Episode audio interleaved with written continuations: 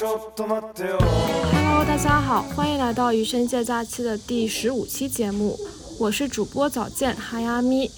真的是好久好久没有发播客了呢，上一期还是四月份的时候发的那一期，我在方舱看见老人们的孤岛求生。转眼现在也是盛夏了，如果大家刚才呃仔细听的话，还能听到背景里会有嗯鸟叫声、蝉声，还有弄堂里面收破烂的声音。那其实呢，这几个月我还输入了蛮多播客的，只是一直没有同步到自己的那个播客节目上去。这一期是我在五月份的时候和播客各站停车一起录的一期节目。嗯，我之前在社交媒体上发过一篇博客，说从疫情到现在，我唯一一件正在坚持做的事情，就是叫防疫人员不叫大白，叫阳性不叫阳的 emoji 或者是小洋人，因为我们要时刻警惕无处不在的低幼化低幼化表达，因为语言是思维的工具，它无时无刻不在塑造我们的所思所想。而掌握语言的使用权，不要让渡出去，也是我们所能做到的最微小的抵抗。有一本书呢，叫做《第三帝国的语言》，其中有一句话说：“言语犹如微小剂量的砷，一段时间以后就会发生作用。”也许我们现在还看不到疫情过程中我们使用的那些语言习惯给我们带来的作用，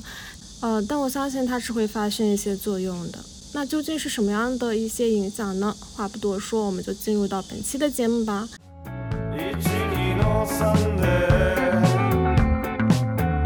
nani nos roe.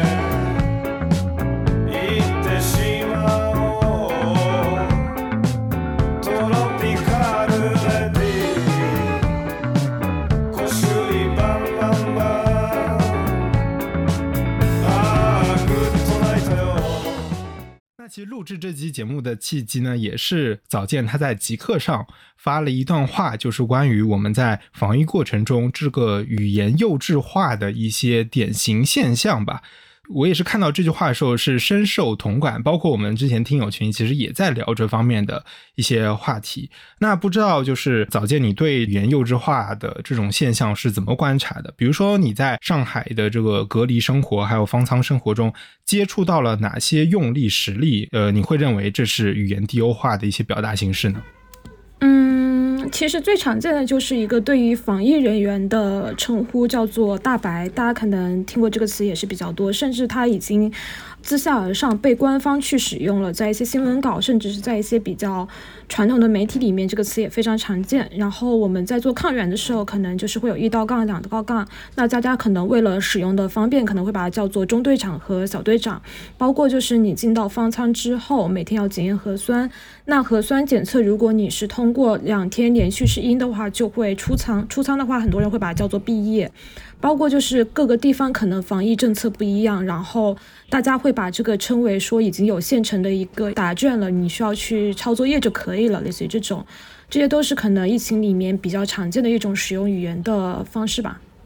最早就是我们请早健老师，也是因为在呃极客啊这样一些平台上看到早健老师不是在吐槽那个语言的问题嘛。他说，就我疫情以来坚持的一件事情就是我们要坚持叫转运而不叫拉走嘛，要叫出丧不叫毕业。这篇这个状态就让我们就是很有心有戚戚嘛。毕竟对语言的观察和坚持也是一个我们节目的一个宗旨，也是我们个人的一个追求。所以当时看到以后就说啊，很多时候我们对语言的追求和辨析就已经能够成为我们遇见彼此、认识彼此这样一个契机了。所以我觉得这个相遇还是很有它的一个意义所在。那刚才其实早见总结的这些语言啊，其实我刚才听的时候，甚至觉得觉得有点怎么说，既熟悉又陌生，因为我很少从耳朵直接听到这些词。对，其实这就是那种语言经验隔膜的一种感觉，我都是在文字上看，就是耳朵上不太听到。我发现这些词都有个特点，就是他们都是一些学校的用语。对，我们在校园生活当中可能会经常使用的词，然后现在被移植到了更广阔的这个社会面上面。对，有一种观点可能就认为这些词它只是一种更加亲切口语化的表达。比如说，当我们使用比如说防疫人员的时候，它就是非常官方的感觉，距离非常远的。那可能大白它就听上去更加顺口。不知道你对这样的一种很常见的呃解释怎么看呢？哦，我觉得这是比较表层的一些东西吧。就是语言的使用方式有很多种，你可以非常口语化的去使用一个语言，你也可以非常书面化去使用一个语言。但这个语言背后到底蕴藏着什么，这个是比较偏就是深层次的一些东西。比如说，当你使用大白的时候，你其实是把里面具体的人都模糊掉，你是把他们抽象成了一个非常就是抽象的概念。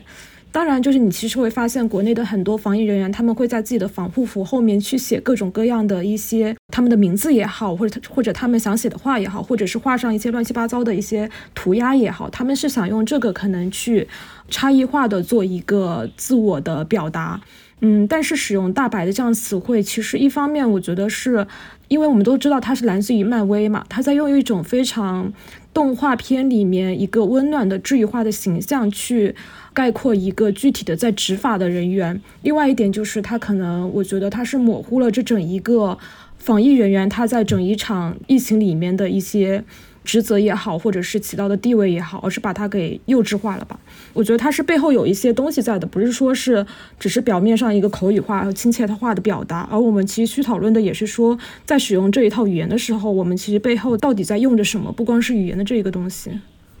是，我觉得早见其实说了很关键一点，就是我们不仅要关注说这个语言表层的使用，就是我们使用哪个词，而是我们要应该去关注这个词本身的一个来源。比如说“大白”这个词来源于什么，对吧？这个来源本身的一些属性，可能就蕴藏着一些隐喻，而这个隐喻可能又会呃掩盖掉一些什么，这个可能是我们需要去关注的。当然，我们之后还继续会去讨论这个关于隐喻的一些话题啊。那这里就是想问问看，你是通过什么样的契机开始注意到这个语言使用的这个问题呢？是从疫情开始吗？还是说你很早之前就开始关注到这个现象？因为我发现好像对于语言幼稚化的讨论，那疫情之后是更加的明显，但是好像之前也陆陆续续已经开始了。其实我是从蛮早疫情之前就开始了，就这一点，我觉得和两位主播应该是会比较有共鸣的，因为你们也学日语嘛。然后我在学习日语的过程中会发现，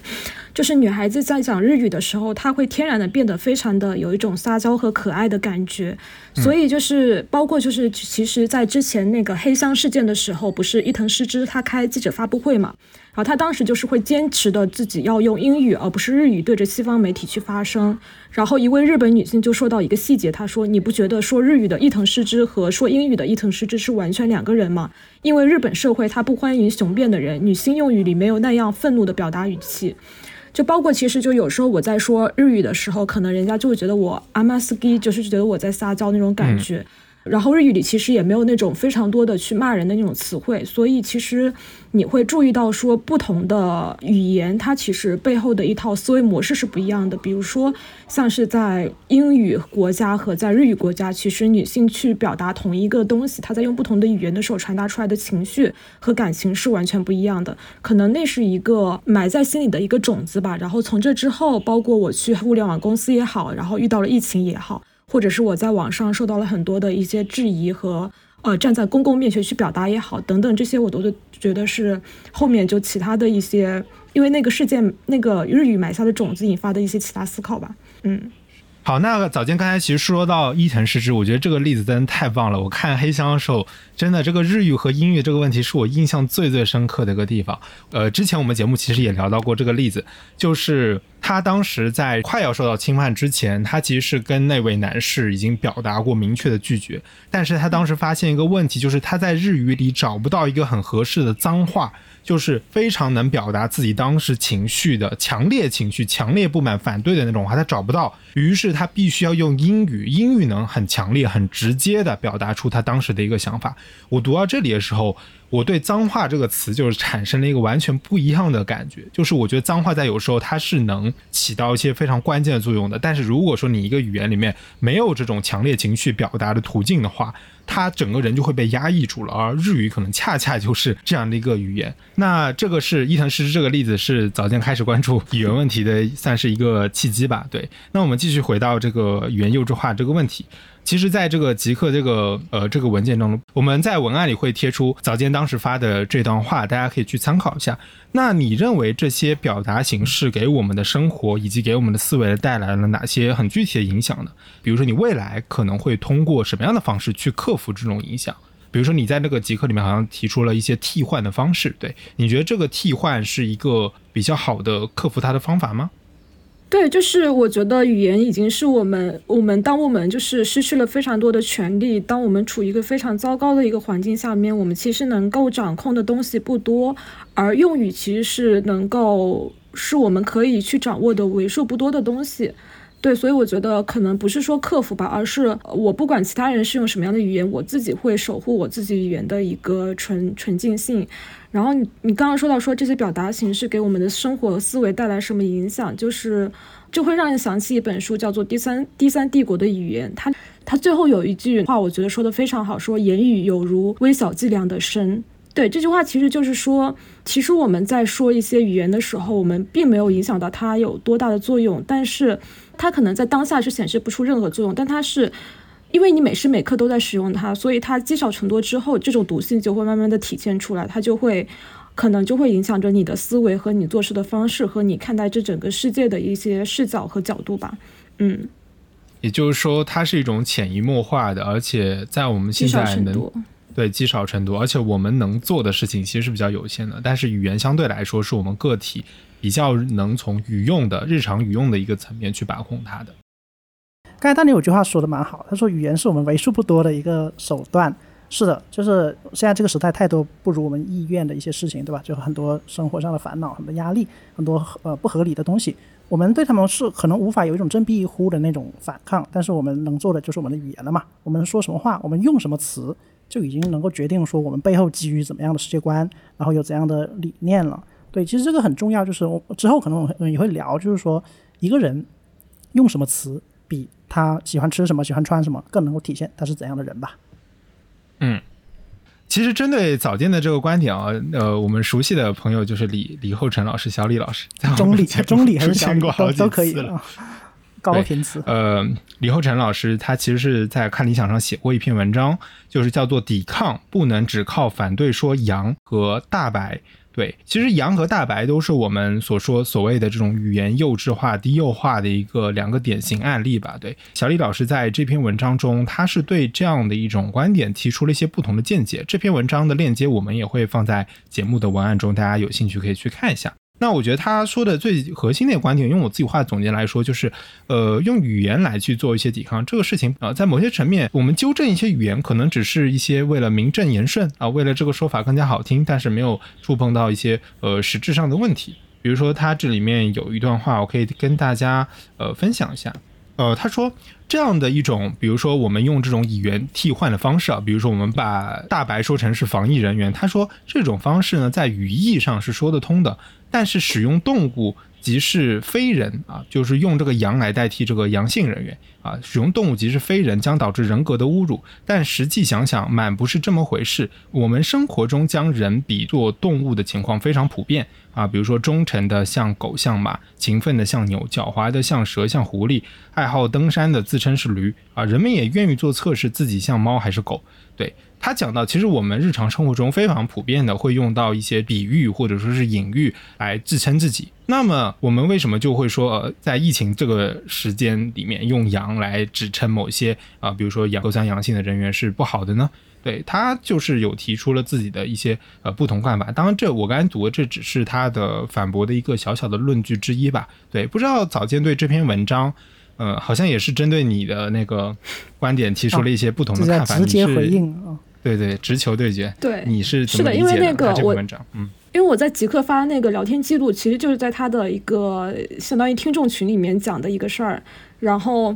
可能就当时确实也引起了一些讨论，后来李厚成可能也也就呃，当然就没有直接关系啊。后来他写了那篇文章，然后我觉得这里其实是两个不同的地方。第一个是在于说，当我们使用驴友说自己是社畜，呃，说你像猫骚狗，这个这个时候，其实更多的是一种对于自己的一个自嘲。比如说我说我是社畜，但我就不会说说小盒子是社畜。我会我说自己是驴友，因为我觉得我去登山、我去徒步的时候我很累，但是我又非常的，就是有一种探险的精神等等，这些是对于自己的一些兴趣爱好或者当下状态的一种描述。但是所谓的阳性。变成那个羊，就是或者他的 emoji，或者是大白，这是一个我觉得是一个公共事件的一个讨论。所谓的公共事件，就是大家都在面临面临一种危机。那在这个危机里面，其实公权的人他在行使他的权利，比如说像是防疫人员，他在行使他的权利。那么他在行使这种权利的时候，民众是要进行监督的。而我们如果使用“大白”这种词汇，其实是把。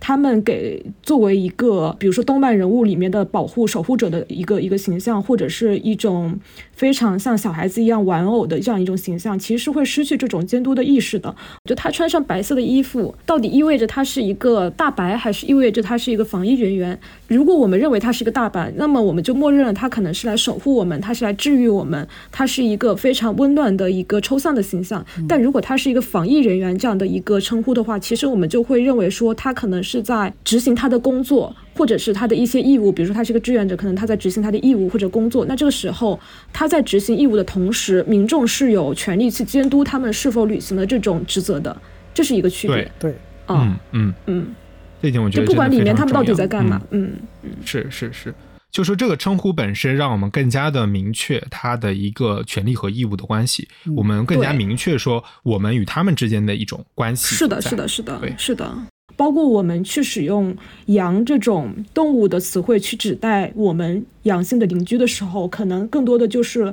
呃，会潜移默化的不把它当做一个人对待，因为它感染上了病毒，所以它就不是一个人，是一个牲畜了。对，所以我觉得这其实是一个语境非常不一样的一个地方。就虽然我们都是会有这样的使用习惯的，但是这是两种完全不同的情况。对，对我特别同意这个区分使用情况和这个使用路径这个思路，因为像刚才大牛说的。就是我们会用一些动物的词语来形容我们自己，可是对早建老师也说到，用动物形容形容自己，这个是一种自嘲。可是这些词作为一个族群外的人去使用的时候，就是一种冒犯。而这个事件它不是一个族群之间的事件，它是一个就是在社会治理下一个群体和另一种不具有这样特征的这样一些群体之间产生了一种身份识别上的差异和认同吧。那如果你作为一个这个族群之外的人，你用这个词去形容他们，而他们并不想被这样称呼的时候，对，因为这样称呼会带来很多很多的问题，比如说不把你当人呐，比如说轻视你的一些权利啊什么的。而这个时候把这样动物的词套在这些人身上，否定了他们的人性的时候，那接下来你要对他们做什么，就已经是可以推知的事情了。对，所以这个语词的这个叫发源的路径吧，我觉得是特别重要的。很多词我们是可以用，对，但是这个用的原因是什么？为什么而用？在什么语境下而用？如果这些事情都混为一谈，那其实是很有碍于我们就是对一个语词的一个怎么讲反思和批判的。啊，这个我们之后讲呃分析什么中文死不死的话题也会聊到。对，哎，就是你提纲上写的那几个李后成这篇文章的这个要点是你写的吗？你这方面是的，这个展开再说。对，就是呃，我们都聊到，就是他或许反对一种叫就是所谓萨皮尔沃尔夫假说嘛。这个之后我们也会聊。那这个假说的意思大概就是说，语言能够决定人类思维，对吧？我们用什么样的语言，我们就会怎样思考。当然，这个论述有强论证和弱论证了，就是它的程度有强有弱。啊，然后李后成在文中，他认为就是这种假说是站不住的，他觉得这个是很值得反对的。但是呢，哎，他又不认为这样的在语言上的抵抗是没有价值的。他认为这个像是一种道德的要求。他一方面承认语言反抗是徒劳的，但是另一方面他又说不反抗又不行。那你要我怎么办呢？所以我就读出一种老胡的味道，对吧？这个事情很复杂，一言难尽啊，懂的都懂。哎，当然我不是说它不好的意思啊，把话说一半啊，有一半说，有一半不说，这也是语言本身的魅力嘛，对吧？就是这个问题的确也很复杂。然后就是我们承认这种复杂，直面这种复杂，也总比肤浅的，就是非此即彼的思维要好吧。不过他有一点直觉，我觉得特别可以值得聊一聊，就是在我们这个时代，我们已经不能够只靠语言，对吧？像什么伏尔泰啊、陈独秀啊、鲁迅呐，他们那一辈。就靠一篇文章，什么文学改良厨艺啊，就能够开天辟地，甚至还能够重新定义语言的那种现象，已经一去不复返了。就以前识字率不高嘛，能说话的基本上都是会说话的啊。但是如今就大家都会说话，你会说，我也会说，甚至包括发明，比如说什么小洋人呐，发明什么什么魔幻词汇那些人，难道他们就不会说话吗？他们可会说了，他们不会说，他们怎么发明这么多词呢？语言不再是一个稀缺品，就它反而变成了一种我们保守自己内心领域的一种策略吧。它成为了一种，就是我们识别同伴的暗号。就我们都会说话，但是我们说话的方式不同，我们用的词不同，我们信奉的理念也不同。所以，就是我以前不理解，就是为什么老是有人用黑话来沟通。但现在我大概明白了啊，这是一种宣称，就是我用了这些概念，我用什么样的概念，也就暗含着说我背后有一套怎样的思维方式。对，如果你也认同这样的概念，那么我们的沟通成本就能够大大降低。哎，当然啊，就是有些人是鹦鹉学舌啊，浑水摸鱼啊，那就像南郭先生一样，他只是机械重复这些词，但是没关系，就是你是不是真的相信这些词，是驴子是马，就是溜一溜就知道了。对你只是复读机一样的在念，你并不认同他们的理念，那这很快就会露馅的。哎，所以我我一直觉得，就是现在是一个语言，就是像气味一样的这个时代，它能够让你找到组织吧，或者或者建立同温层，就是以气味相投的人，哎，对，就是他语言，它不是一种听觉，不是视觉，它是嗅觉的东西。哎，我觉得特别有意思。就是像像刚才我也说到嘛，就是以前我们与人相处，我们会问，哎，你喜欢吃什么？你喜欢什么颜色？你的星座是什么？呃，但现在我们发现那些东西都谈不上能够识别一个人的人格，但是你的语言可以，你的用词可以。呃，就拿我来说啊，我有个最直观的例子，就是我看到那些分得清的地得啊，就是呃形容词、副词和那个对得，呃，我遇到这样的人，我就会给他点一个赞，呃，respect。因为我知道他背后一定遵循着一套就是对语言的认识和区分，对，而这个是一种能够让你心生好感的事情。嗯，我也是得得得警察，对，这也是一种 嗯很直观的，就是识别呃对象的一个策略。嗯，我觉得得地得其实是一个逻辑的反应，哎对就是你背后的这个文章的逻辑，你的语词组织的这个逻辑，它是一个直接的反应。哎，而且我觉得很奇怪，就是得地得这个事情啊，就是在中文里面可能不那么明显，因为得地得那个发音很像嘛。但是大家知道，在英文里面是很明显的，对吧？就是形容词、副词，还有就是呃程度、表程度那种。而很多得地得在中文里面分不清的人，他们的英文水平其实并不差。我觉得这个现象特别有意思。你说一个英文特别好的人，他难道分不清里面的逻辑关系吗？他难道不知道形容词是修饰，比如说名词，副词是修饰动词，对吧？他难道不知道这一点吗？不，他知道。可是为什么在中文他就没有这样的意识呢？对，所以我觉得这个问题其实可以展开聊，比如说语言教育啊什么，它有一些对不同文化之间的认知差异啊什么的。但是对你能够能够英文说的那么好，可是中文却说的不好，哎，我觉得挺可惜的。嗯，好，如果以后我们有机会，我们再聊这个德地德警察这个事情了啊。呃，那我们稍微拉回来一点，就是其实刚才你讲到小李老师那个内在的那个矛盾了，其实我还挺理解他这个文章的，我能看出来的意思，就是说我们继续能谈论语言的问题，对，我们要继续保持对于语言的这个高度的敏感性，但是我们不能只谈语言，我们我们要意识到谈论语言的这个局限性，我觉得他可能最想表达是这个这个地方吧，对，意识到这种局限性本身就是非常重要的。我大概就是对呃小野老师这篇文章的这样一个回应。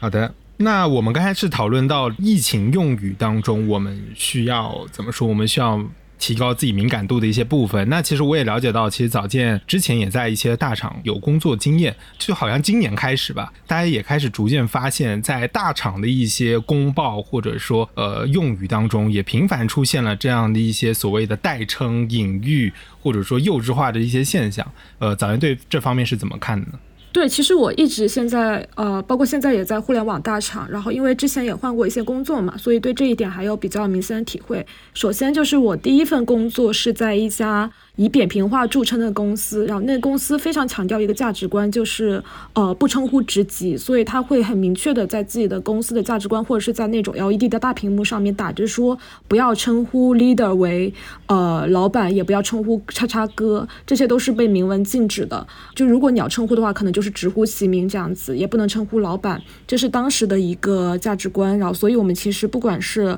包括我们叫公司的整个 CEO 也是直接叫一鸣，不会叫张一鸣这样。呃，后来到另外一家公司，就那家公司，它可能是并没有这样的价值观，也是代表比较大众的一种公司层面的一种管理理念，就是大家之间会互称互称大佬，然后称老板都是叉叉叉叉老板，或者是有一个很很让我匪夷所思的现象，就他们会称呼老板为爸爸，就大家非常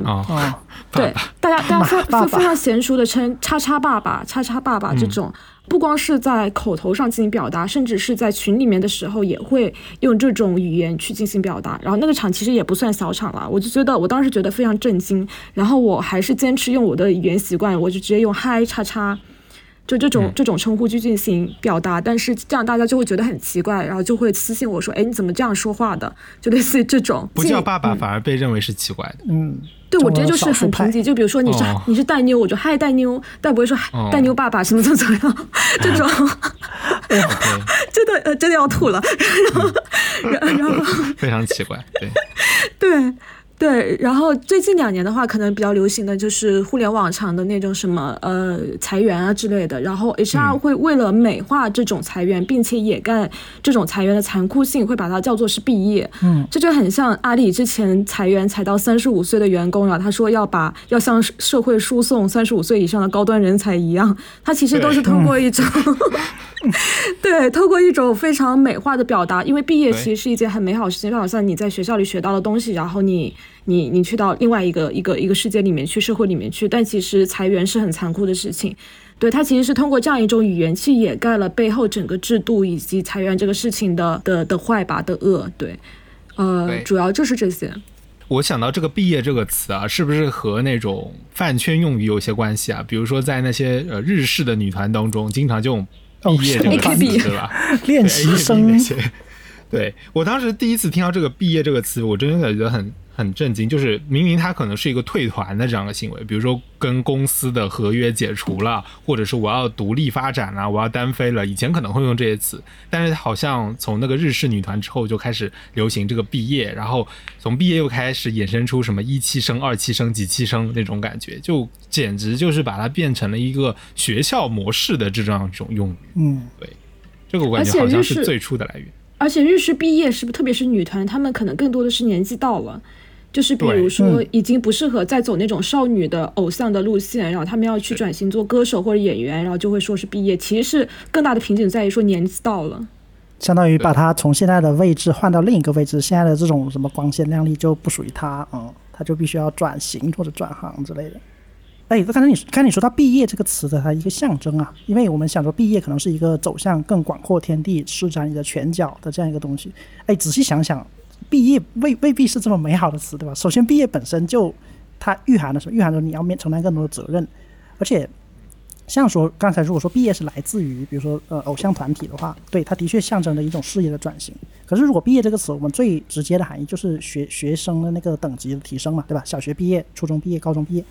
小学和初中那种义务教育倒也没什么，但是我们一般讲毕业，一个人走入社会的毕业，那一般是大学毕业，对吧？一般是这样了，就是让读过大学本科这样。那这个时候的毕业真的象征着一种美好吗？对，现在我们想想可能是未必的，因为现在很多不是，比如说考研的那个数量上升啊，或者是很多人怀念学生时代的美好啊，毕业它可能未必是这么充满想象力、充满呃温情的一个词吧。对，所以本身用毕业去模糊化这种，比如说裁员、比如说失业的这样一个压力。嗯，它本身基于的就是一个比较模糊、比较说不清楚的这样一个情绪基础。对，如果把它还能够把它像好像像没事人一样，或者像一个能够张开双臂去欢迎的这样一个事情的话，那就更加让人匪夷所思。所以说，毕业这个词的那个来源，其实大家可以仔细考虑一下。但我觉得这里面一个问题就是说，呃，当然每个人对毕业的理解不同了。有人大学生活美好，他就觉得毕业是不太好的；或者说有人觉得啊，早点毕业就是挣脱束缚也是很好的。这个我觉得理解不同。对。但我觉得这里面还是一个权责关系的问题，就是说，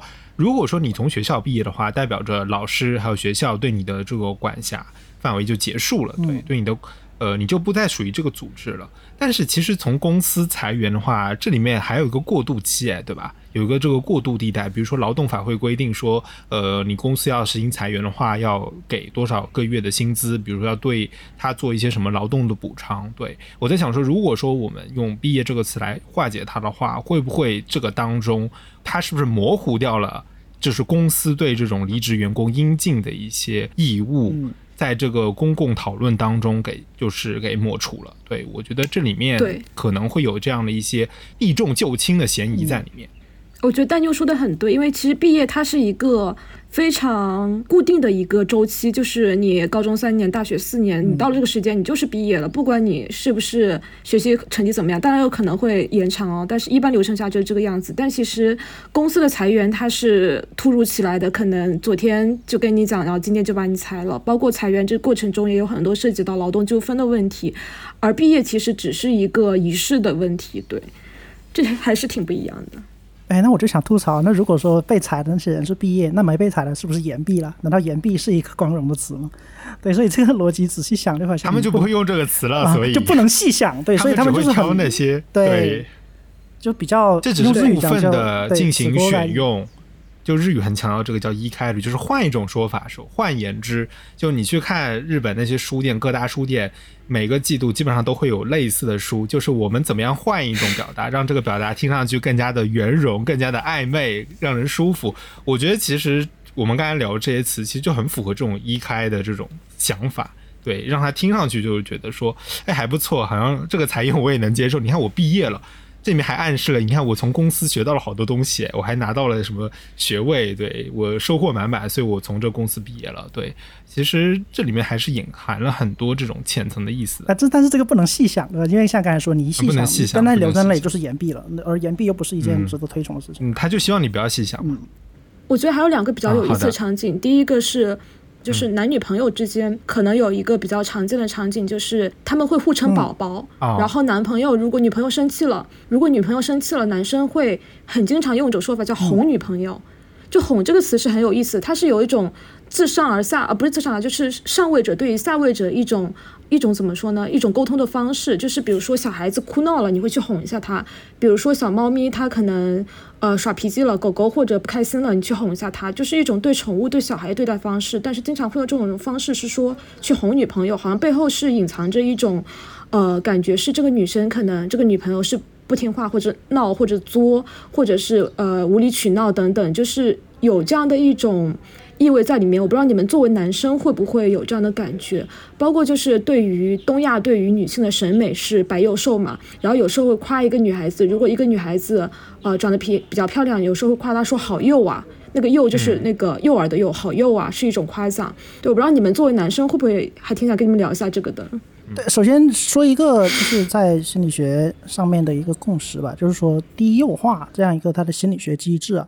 就是说会把一个对象当成一个幼于自己的，其实最主要就是说儿童嘛，在儿童教育的时候，对于一个超出儿童发展阶段的一个儿童，也就是比如说他假设现在生理年龄、心理年龄都已经达到了一个呃青少年的水准，可是这个时候我们对他的一个语言思维模式还是一个低于他这个现有年龄的，那这个就是一种低幼化或者使他低幼化的这样一个手段。而简单来说就是说他已经不是小孩子了，可是我们却还还把他当成小孩子一样对待。这个现象在亲密关系里面是很明显的，就是可能在某种文化下吧，亲密关系里面的一个特征就是说，能够把自身的一个比较软弱的一面、脆弱的一面展现给你的亲密对象。对，而这个东西在可能在一些心理机制的作用下吧，就是和低幼化形成了一个连接。因为我们知道有一个刻板印象，就是那幼幼龄的婴儿期的童年的，它是比较脆弱的。所以如果我具有这样的特质，我把我的脆弱性展现给一个我信任的人。我会预期对方也会把他的脆弱性展现给我嘛？那这样一来二去，亲密关系也就得以建立了。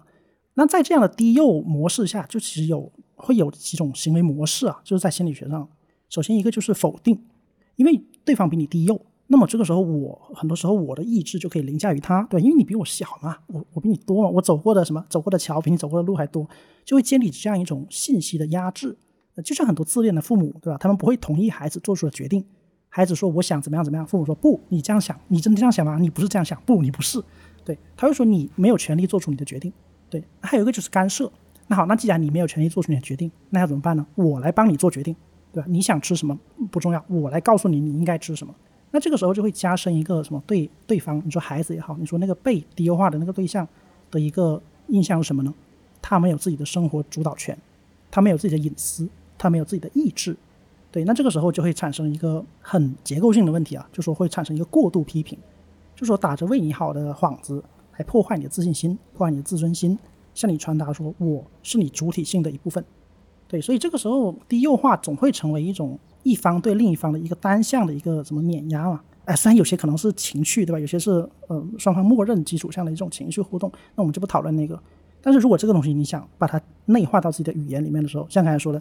叫什么宝宝，对吧？叫什么？嗯，用一些叠拟声词、叠声词去形容它的时候，那么刚才说到低优化那些问题就会体现在里面了。虽然我不管当事者有没有自己的这种意识啊，但你这么用的时候，你自然而然就会把自己带入到这种这种角色扮演的情境中的时候，很多问题就应运而生了。对，所以本身来说，还是我们一开始说到那个话题，本身我们用的语言就已经预设了我们有可能会有怎样的思维方式，有怎样的行为模式。对，所以刚才早先说这个问题特别特别能够解释什么呢？很多亲密关系里面产生的问题，很多老是像我们说的朋友圈，然后发一条，然后说他又怎么了，他又怎么了，就会扯扯很久。然后我们会发现，他们这种问题的很多一个体现，就是像刚才说的，用了那种把对方低优化，或者说认为自己比对方高一等，认为自己能够主导对方的思维，主导对方的主自尊的这种思维蕴含在里面的时候，那可想而知，大家都是独立的人，那这个问题就可可想而知会怎么叫层出不穷了。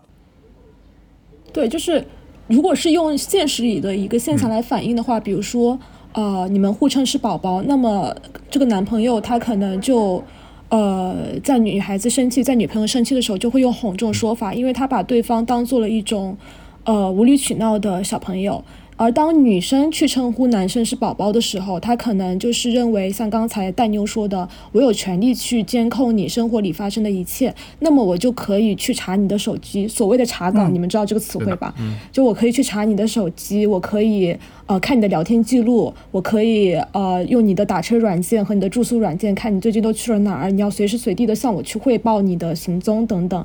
我觉得这些都是比较比较常见的一种嗯现象。我其实比较想，有点想讨论一个事情，就是最近在国内，今年在国内有一个东西特别火，叫迪士尼的那个玲娜贝尔。然后琳娜的贝尔是一个上海专供的一个玩偶，然后你会发现它整个线上线下全都脱销了，而买它的人大部分都是女生，而男朋友为了呃向女生示爱，可能很多人都会买这个去高价两三千块钱买一个送给女朋友。那么对于琳娜贝尔的喜欢，是否也是一种低幼化的现象？比如说在日本有没有全民性的这样现象级的对一个玩偶的，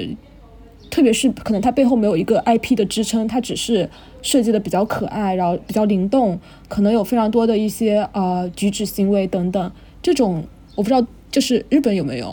这一点可能小盒子更加了解一点。我对这个二次元手办这些不是很懂。如果不说《鬼灭之》呃等等这个话题，我估计要剪，但是无所谓，我们就聊了。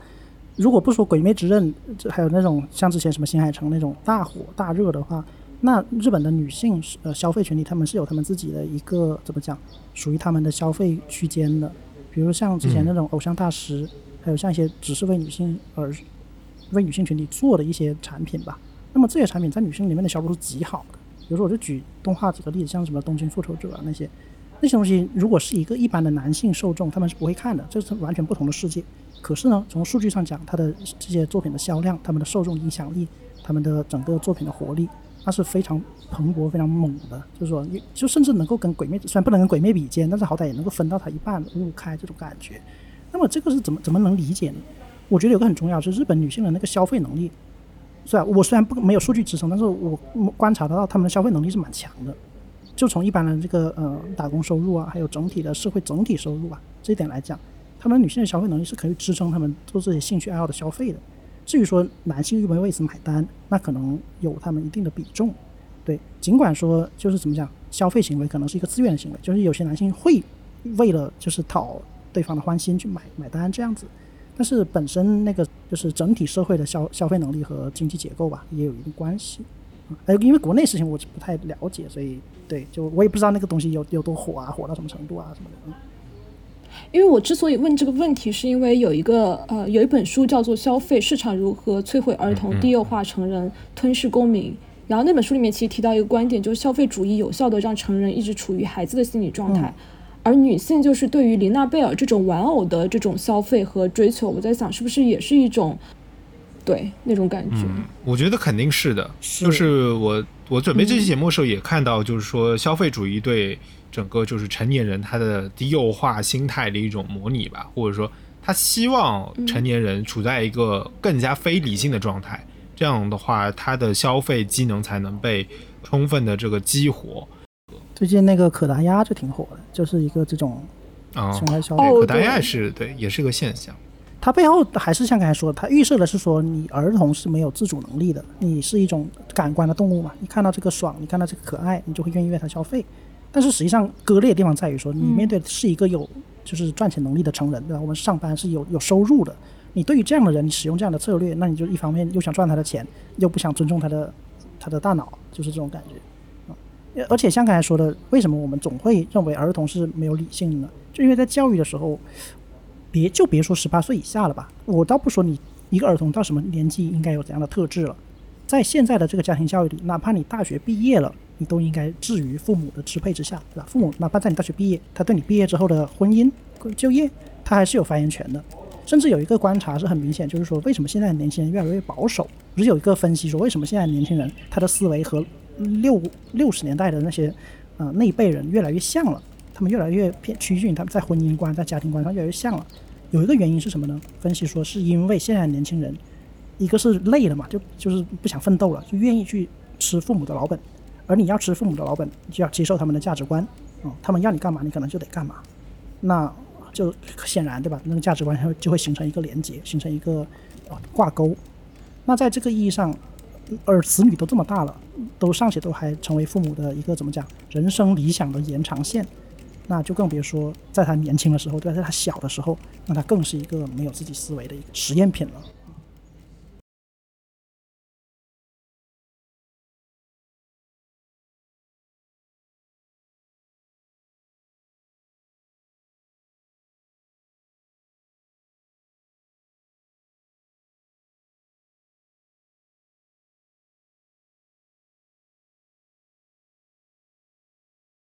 呃，接下来我们就会从这些现象当中去慢慢的延展开去，会更加讨论到我们中文的一些问题，包括最近也是呃有很多篇文章去聚焦了，不仅是呃语言幼稚化这个现象，包括它从语言幼稚化到我们日常使用的流行语，直接上升到了说中文本身到底是不是病了，到底是不是出问题了，甚至用了中文是不是已经死了这样的一些称呼。那我们接下来这个部分可能也是会呃聊到更加语言的一些根本的问题吧。比如说早前刚刚说到一个很重要的观点，就是语言是会塑造我们的思维的，语言会塑造我们人的一些行为方式。这个其实是在语言学当中一个很有名的，当然也很有争议啦，就是叫萨皮尔沃夫假说，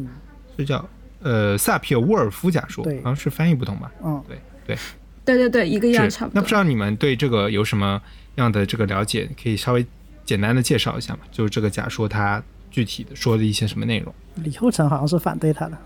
他其实就简单来说的话，就一句话，就语言会塑造。人的思维，然后我其实最早接触到这个假说，是因为那个特德·江的有一部小说叫做《你一生的故事》，但是他后来被改编了一个电影，可能大家看的比较多，就是叫《降临》嘛。然后那里面其实讲的就是说，女主人公她通过研究一个外星生物七只桶的语言，逐渐学到了他们的一个世界观，所以获得了一种预知未来的能力。因为它是一种非线性的文字，然后那种非线性的文字就没有。呃，时间观念也不存在着，也不生活在现行的时间之时间流里面，所以他们能够全盘的并举的整体的理解，并且把握整一个事件，所以他就是拥有了不同于人类的那种因果关系的思维方式，他就有了那种以结果为导向的思维，然后这个就让那个女主拥有了预预测未来的一个一个能力吧，对，所以就是。当时这部科幻小说给我的印象和冲击力还是挺大的，让我第一次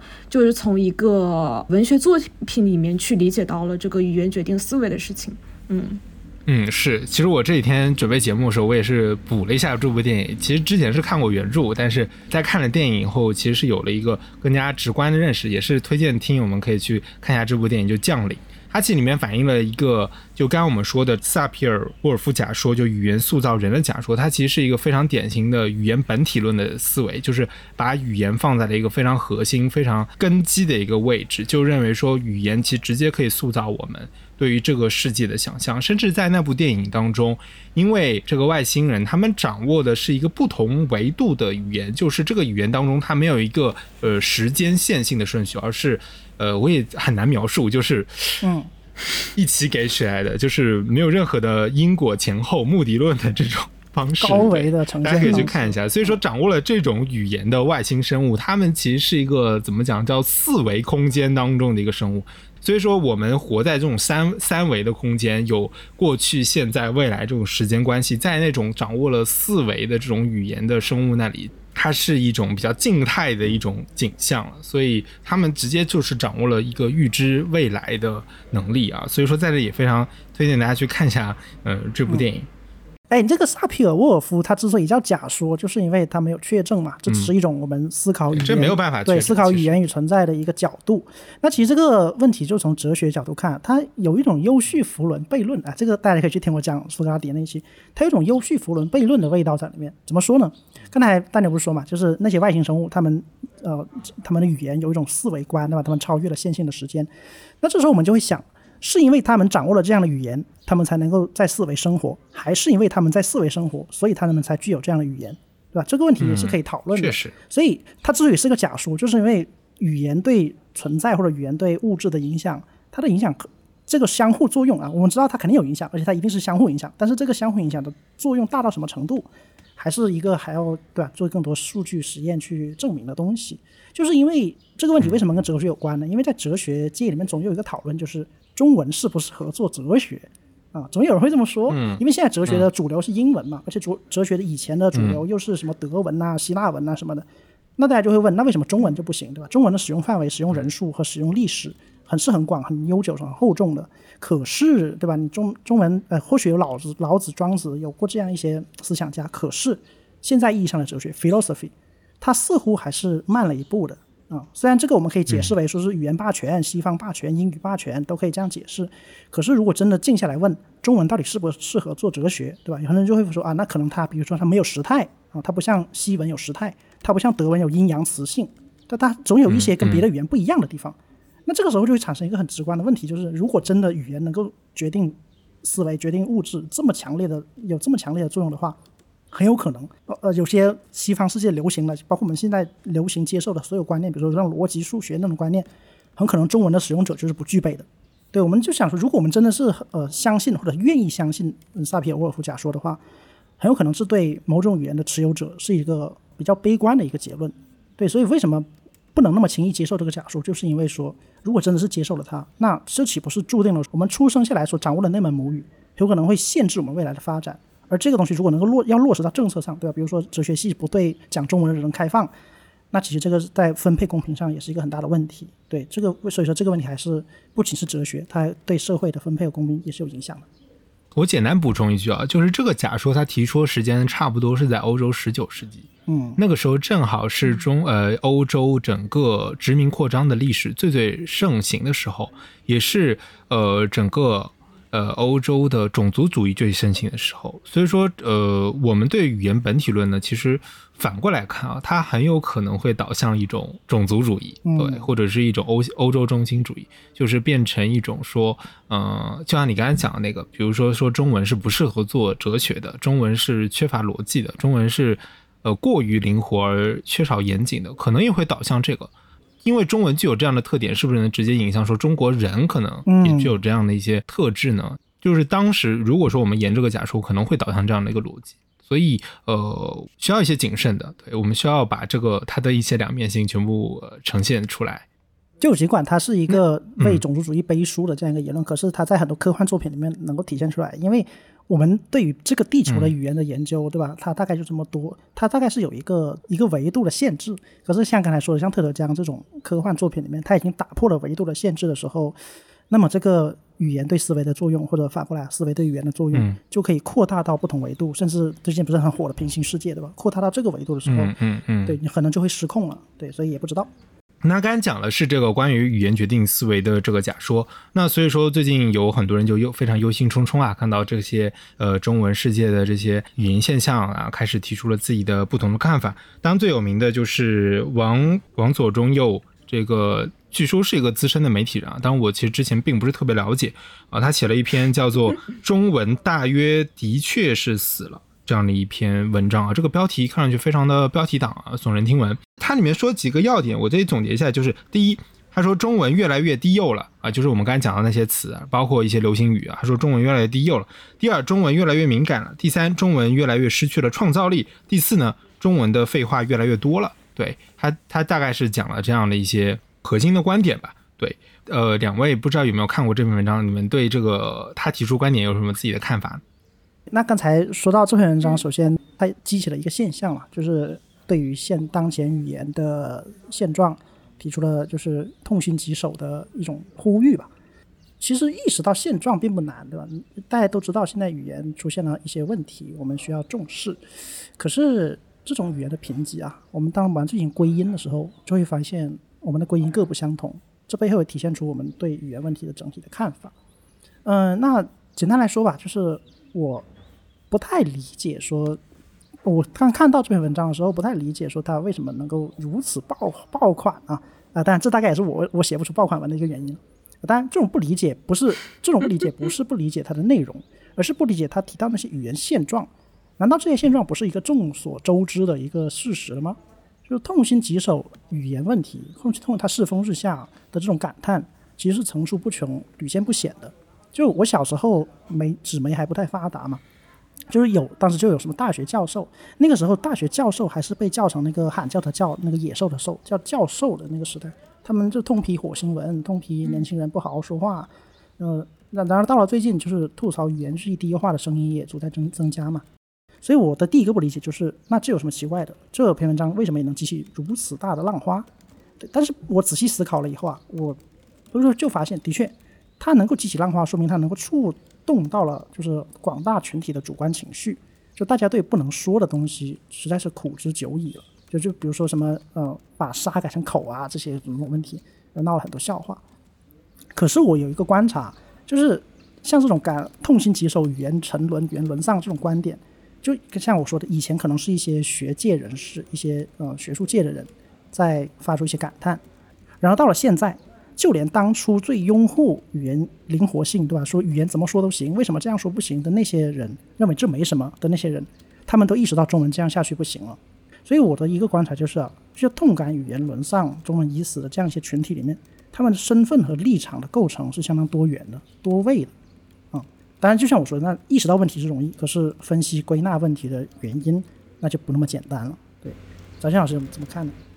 呃，是这样的，就是我其实一没有一直没有看过那篇爆款的文章，然后知道我们在录这期播播客，并且有引用那篇文章的时候，本来是应该去看一下的，但是我觉得我应该保留对他不看的一个态度，就是嗯。对对对对对对对，就是我我我，因为我觉得就不点开看也知道大概里面写的是什么，就像小猴子说的一样，那些其实都是一些非常老生常谈和屡见不鲜的观点了。不知道为什么他最近又开始爆火起来，那可能跟那个小盒子刚才表达的有一点不同是，嗯，刚刚小小盒子更多的聚集在可能大环境的一个表达空间和公共的那种发言的场所正在逐渐塌缩的一个现象，但是我可能是比较相信一点是叫做呃永远有朋友。永远有表达的空间在，那我可能会更多的是从我们自己的身上去思考这个整个中文可能在逐渐的那个叫什么死亡或者消亡的一个一个一一个现象，那就是分为两点，第一点是我们自己对于文字的使用是越来越少，比如说第一个是从阅读来看的话，其实我们阅读现在更多的就很少有人会说能够。越来越能看进一本书了，包括就比如说我有时候会写影评，我在豆瓣上写了一篇很长的影评，叫做《花束般的恋爱》，然后那篇影评就是大概就是会有五六十万的阅读量，然后也有几万的点赞，然后他那篇影评是非常非常长的，然后有一天我就看到小红书上面有人把我的那个影评截到了小红书上面，他只截了一段话。那个只截了一段话，他就说这篇影评这什么这这篇这篇话术般恋爱真是看哭我了。但是有一个影评他写的很好，虽然我没有看完，它很长，虽然我只看了前第一段，但我觉得他写的很好。然后他那个笔记就有很多的点赞，你就会发现说他就是截取那么一点点，并且表达说自己没看完，就能收到如此多的一个赞同，这是第一点。第二点是你会在小红书上看到很多人，他们会用 emoji 来代替本身应该用的语言。就非常非常多多 emoji 这种图像化的表达来来代替语言，这是第二点。第三点是，其实就是我们对于不管是严肃类的书籍的阅读，还是对于一篇比较长的文章的阅读，都已经失去了耐心。这是第一点，就是对于输入端，我们其实是。更少的去用这种呃更更少的去去去看这些东西了。然后第二点，我觉得是我们自身对于语言的一个使用，就是写作。这里可能会分为两个，第一个是我们在社交媒体上的表达，不管是朋友圈也好，还是微博也好。其实最开始的时候，微博是一百四十字的限制嘛，虽然它最后放开了，但其实大部分的微博还是非常短小的。我们在社交网站上面进行一些碎片化的表达之后，我们就很难再去用一个比较规范的、比较长的文字去组织、去表达自己的想法。这第一点。第二点是，呃。我发现大家可能更多的现在的一个表达的空间是通过聊天对话，比如说我跟你说话，然后我们在群聊里面说话等等，然后这里其实就决定了说你们的对话是非常碎片化的，是非常一来一回的，因为你能快速的收到一些反馈，所以。它其实会导致一个比较偏激或者情绪化的一种表达和交流，对，所以基于这一点的话，我其实自身也会做一些反抗，比如说我现在在尝试跟朋友用书信来表达，因为其实一种非即时的，不是立刻就能发出来和被接收的一一个一个交流，其实能够激发更深度的一些思考的，并且你的表达能力可能也会得到一些锻炼。包括其实就是你们知道豆瓣上有个叫小组嘛，叫做文字失语者协助协会，呃。哦，是叫什么？对，文字失语者互助协会，它其实就是这样，就是小组里的人他们会发一张图片，说哇，这个这个好漂亮啊，但是我不知道该怎么说好，你们帮我想一句话了出来，然后下面就是会有很多人就是基于这张图片去进行一些文字的表达，对，所以种种的现象，其实在表在表示我们其实对于中文的输入和输出都在减少，然后我觉得这一点可能是。除了大环境以外，我们应该从自己身上开始就去反思的一个事情吧。嗯嗯，刚才早间讲了这个整个媒介经验的变化，就是我们的碎片化输入场景大量的增加，这点我真的是深有同感。其实这个是让我仔细想想，应该是从未有过的一种经验，就是我们这一代人或者说未来的这几代人是从未有过的一个经验是什么呢？就是我们以前在互联网前互联网时代之前，我们的所有书面语的写作场景，它都不是碎片化，都相对来说是一个比较系统的。就不管你是写日记，你也是呃有积累的去写，包括我们写书信就更加了，因为以前可能交通不便，或者是这个邮资的问题，大家都倾向于把这个书信写的会比较长、比较完整，有一个很呃严谨的一个格式。对，所以我们的所有的书面语的写作场景都是一个比较呃系统化的表达。但是进入到了尤其是手机输入的这个场景以后，我们的整一个书面语的这个系统其实是受到了这个叫做口语系统的大量的影响。比如说我们的这个即时聊天的这个场景，你一言我一句啊，尤其是这种微信群的这种，其实它是更加有利于你去做一些非常非常碎片化的思考。呃，不是有利于了，这个是呃逼着你去做这些碎片化的这个思考，对，包括你用这种字符啊、英文缩写，包括表情符号，都是非常有利于它，甚至还有这个收藏功能的，对吧？你可以把它全部都这些表情都收藏起来。还有我观察到的一点就是，现在的这些流行语，它很多，我觉得它有时候它已经脱离了一个语言的范畴，它甚至已经变成一种视觉的语言。就比如像这个文章中批判的。就很多文章中都批判的这个呃 YYDS 这个说法嘛，我觉得它很多时候它不是一种观点或者意见或者是陈述，它就是一种情绪，它就是一种视觉。就比如说你在 B 站那个某些视频当中，或者是番剧当中，你能看到某些呃这个弹幕墙全部飘过去，对吧？一墙的 YYDS，这个时候它其实是一种呃视觉的一种图像的表达，而不是一种单纯的语言表达。我觉得它已经进进入到这个这个层面去了。它和你就是点个赞啊，发一个这个大拇指的表情，好像没有什么太大的区别。对，它有点像变成了一个 emoji，它不像是一个。对，我觉得它更像是 emoji 这种。而且你看那个我们那个各站停车那个最后那个不是有个株式会社那个小标记？我觉得什么 YYDS 像这个东西，这个东西它以后也会变成一个固定的 emoji 的那个文文字符号，然后让你能够一键打出来，然后它就直接出呈现在画面上了。它可能会有这样一个演变。哦，对了，你说到这个呃信息碎片化，我有一个感触特别深的，就是我不知道在座的不说大家有多少经历过短信时代，就是以前手机编写短信的时候，嗯，它是按条算的，对吧？一条短信是收收费，比如一毛钱、一分钱，不管，反正它是按条算的。那个时候我给别人发信息的时候，我肯定不会像现在好吃了吗？你去哪里？比如说这些话，我不会一句话发一条短信，因为这样成本太高了。我会把它编成一一大段话，让一条短信，比如说以前可能是两百字、四百字。它有个字符限制，我想办法顶破这个字符限制，尽可能在一条短信里面写更多的信息。对，这个是因为成本原因限制了。但后来，比如说有了飞信啊，这个东西也是一个时代产物。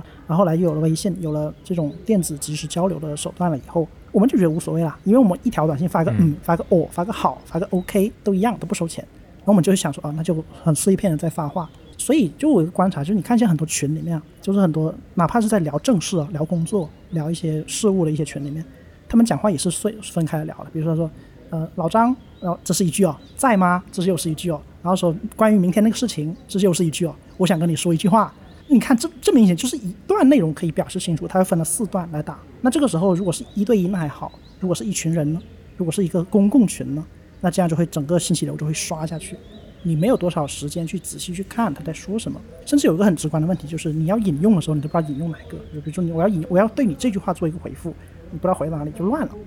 所以我我对自己有个要求吧，就是说如果我要说正事，我会把这些话放在一段里面说，这段话对我自己的复制、搜索、引用都是有帮助的。对，这本身也是一个锻炼嘛，所以也分享给大家。对，大家以后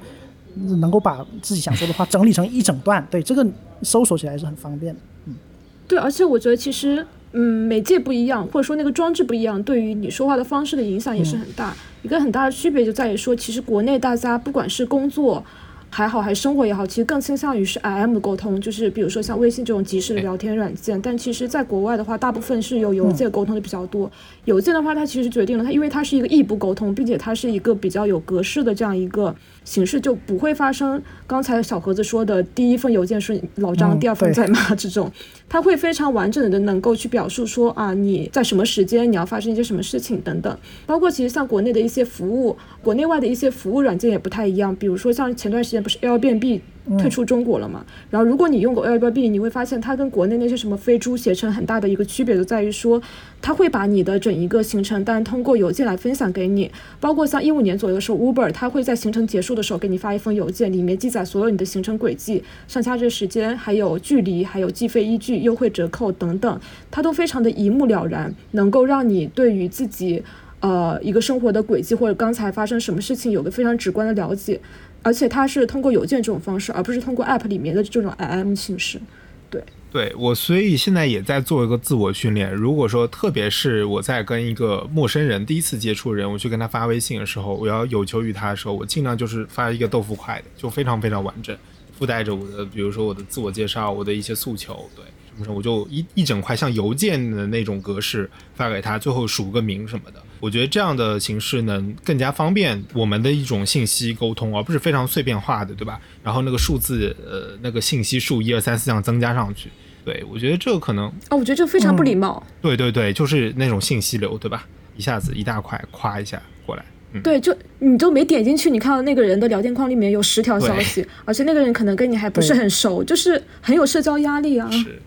所以说，可能在未来，我们可能也要从我们自己的这种输入端开始，去整个语言的表达去做一些优化。这可能是我们需要去思考的一个事情。这可能也是未来的一种语言素养，或者叫做媒介素养的一部分吧。好，那那稍微问题稍微拉回去一点啊，刚才聊到那个中文已死那篇文章嘛，那个是一个爆款文对吧？戳到大众的社会心态，各种意见纷纷下场。那这篇文章的作者他也试图给出一个。对这个现象的一个分析啊，他也说，哎，我到底我经常在想，为什么会这样？怎么就这样了？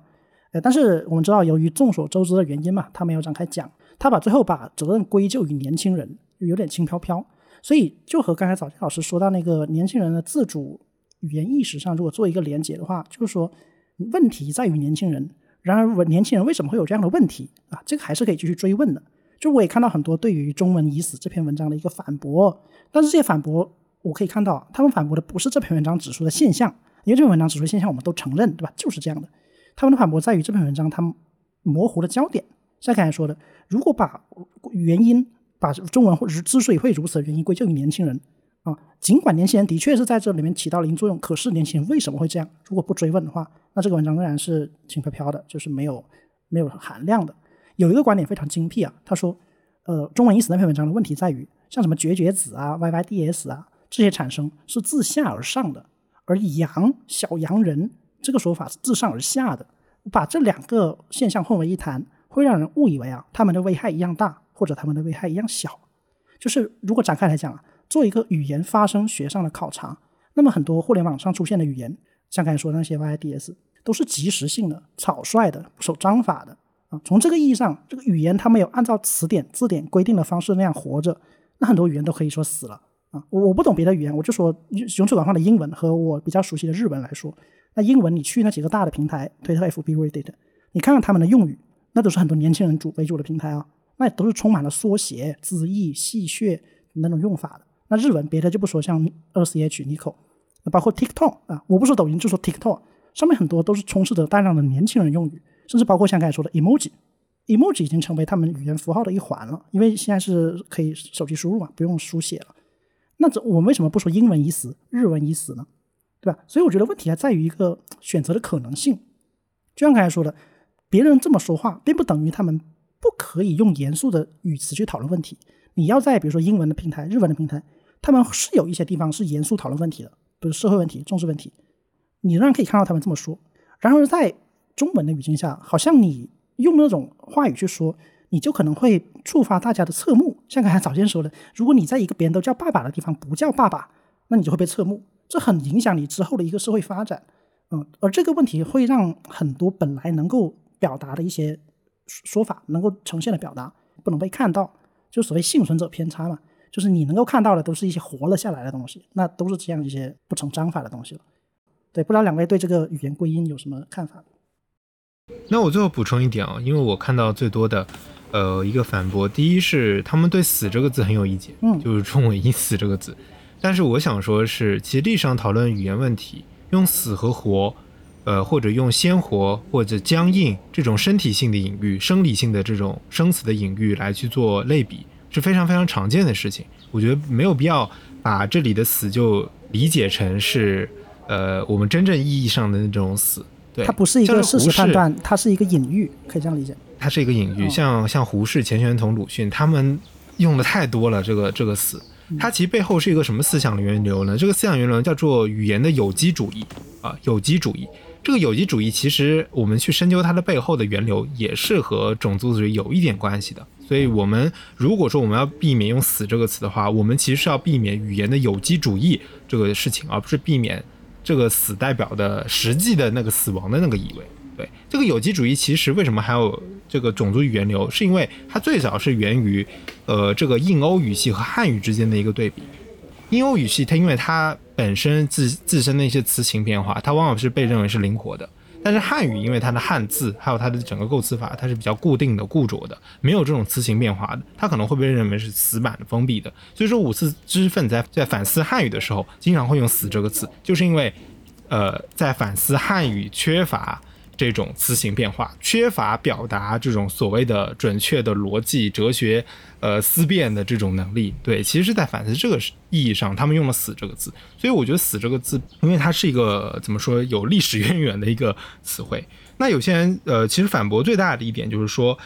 他说的这些低幼化或者流行词，不是恰恰证明了中文还是很有创造力的吗？就是他们用文章中举的这些词的例子啊，我们发明了什么羊，发明了大白，对吧？这些或者抄作业更早之前的，对吧？这些词不是恰恰证明中文是很有创造力的吗？对，但是我觉得这个这个观点很流行啊，我看了 B 站好几个视频都是这么去去反驳的。但是我觉得这里面最大一个问题就是，它其实是用一种增量的思增量的思维来掩饰了语言本身的一些问题。对，就是说语词它在增加，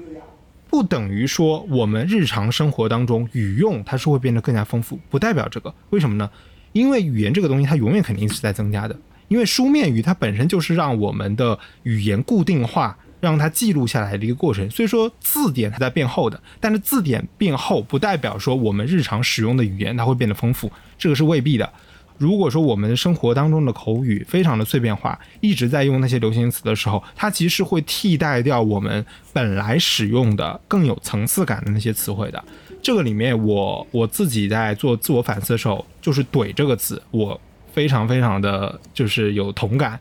就是我到现在为止，我还不停的想用“怼”这个词，但是我在想说，如果说我“怼”这个词在流行之前，我会用什么词来代表它呢？对吧？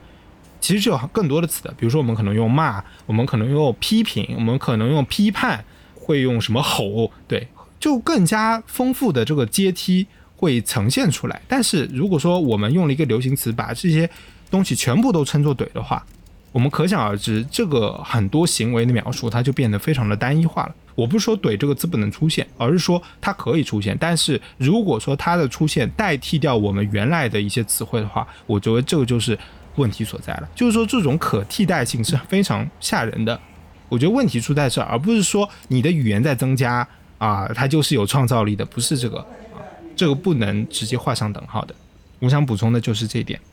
就说它让很多丰富的表达沦为了一种片面的、单一的、空洞的、贫瘠的那种形容词。就像比如说，有时候对人进行道德审判，比如说他是一个是个什么什么渣男，对吧？是一个渣女。那这个“渣”字就像刚才说的“怼”字一样。那如果是以前，我们可能会说，对吧？比如说他是呃道道德有不良啊，或者是什么他平时不检点什么的，我们会有丰富的词去还原他的一些细节吧。但是你用一个词去代替它了以后，这东西就被抹掉了。对这个，其实我之前也写过，就是我说我非常非常讨厌类似于“渣男”和“海王”这种网络流行词汇，因为就是他忽略了个体独一无二的经历，掩盖了现实世界的复杂性，简化了人性的幽深度，把人与人之间交往时变化莫多的情绪、无限流动的情感、层次丰富的心灵简单的符号化，再粗暴的套上一个固定的模板，用于茶余饭后的情绪点燃和消费。嗯，说的太好了。尤其是你发现没有，现在很多人用这个词去形容什么，他不是形容现在的这些明星，他是形容文学作品里面的形象。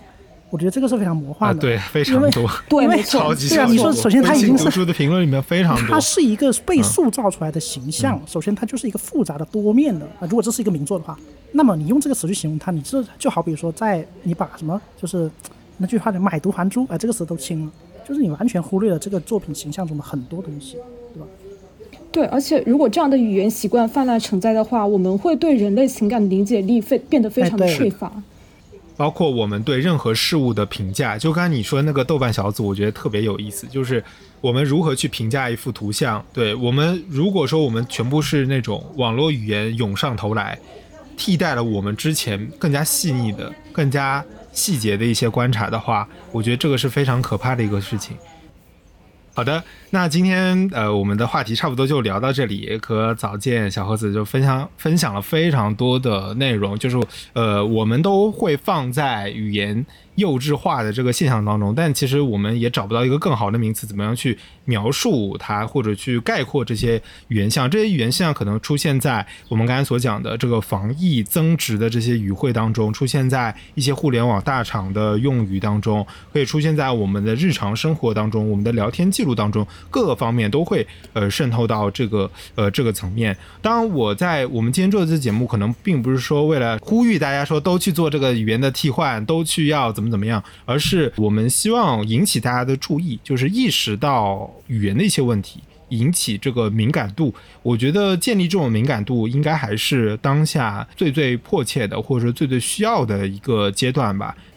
对，如果我们对自己的生活现状，对着我们的生活感到一种困惑和苦闷的话，那么改变语言，或许是我们能够做的简单也有效的第一步吧。我们说话时要考虑的，与其比起那种辞藻的华丽。就是能够激起人心的激荡，更重要的是语言本身的严谨、概念的清晰、意图的传达。我们在使用语言的时候，更重要的还是对得起自己，而不是对得起任何人。对，其实我最后还想说一句话，就是呃，现在我们其实做不了太多事情，但掌握语言的使用权就已经是我们能做到最微不足道的抵抗之一了。然后也非常感谢丹妞和小盒子的邀请，今天来和你们两个分享这个，很开心。嗯，好的，那我们今天这期节目差不多就到这里。听众朋友们，如果对这个语言幼稚化的现象有什么自己具体的体会的话，非常欢迎分享在评论区与我们交流。那我们本期节目就到这里，大家下期再见，拜拜，拜拜。